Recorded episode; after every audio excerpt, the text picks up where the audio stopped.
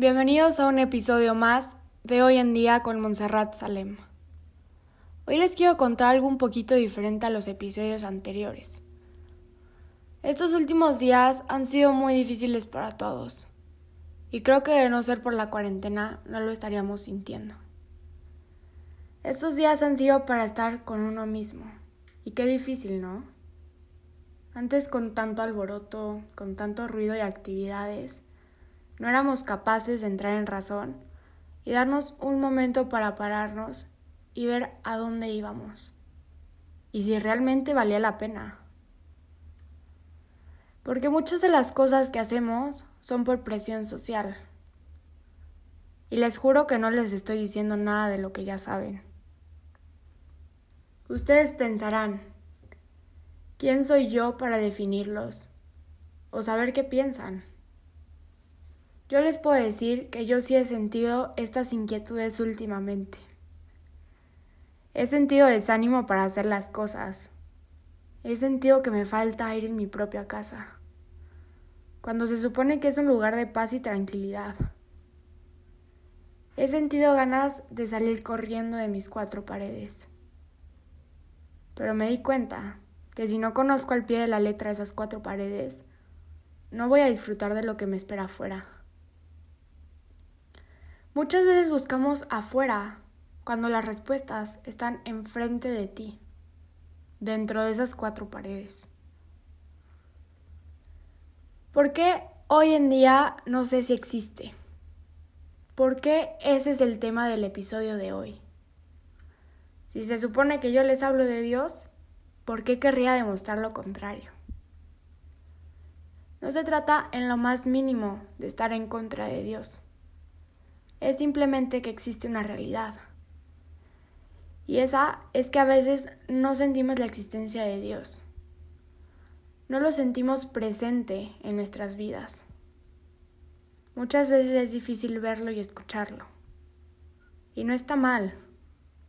Cuando pasa esto, muchos tienden a desesperarse o pensar cantidad de pesimismos. Y yo les digo, no pasa nada. Es súper válido sentirse así. Querer respuestas inmediatas y no obtener ni un pío. Digo, cualquiera se vuelve loco así. Pero ahí les va un pequeño secreto. Jesús no da una respuesta directa, solo te vuelve a recordar. Se los digo porque estos días así me he sentido. Momentos donde no quiero correr a Cristo momentos donde no quiero seguir lo que sé que es mejor. Pero no me desespero porque sé que se me va a pasar. Sé que en un par de días mi mente se va a aclarar y lo primero que voy a querer hacer es correr a Cristo. Pero esto que siento es incongruencia. Poder pensar que no estoy siendo congruente con lo que digo y actúo. Porque sí hablo de Dios, pero no actúo para agradar a Dios. Eso está mal. Porque hay veces que quieres relajarte y a lo mejor no hacer nada, ¿sabes? Pero también está esa parte de tienes que hacer algo por ayudar y agradarle a Dios. Pero para esto hay que saber que hay que fortalecer nuestro carácter, ser dueños de nuestro carácter.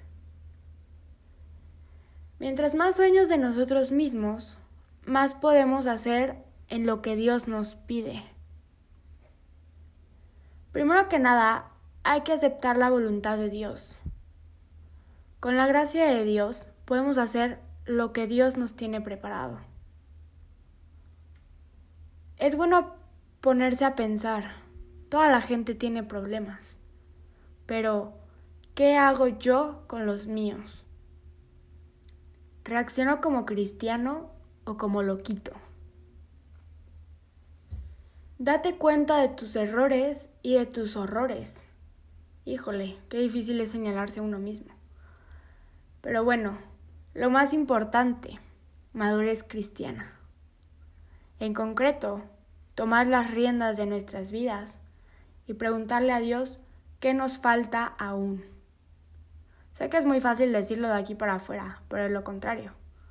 Solo estas cosas cambiarán de hoy en día, no sé si existe, a hoy en día sé que existe.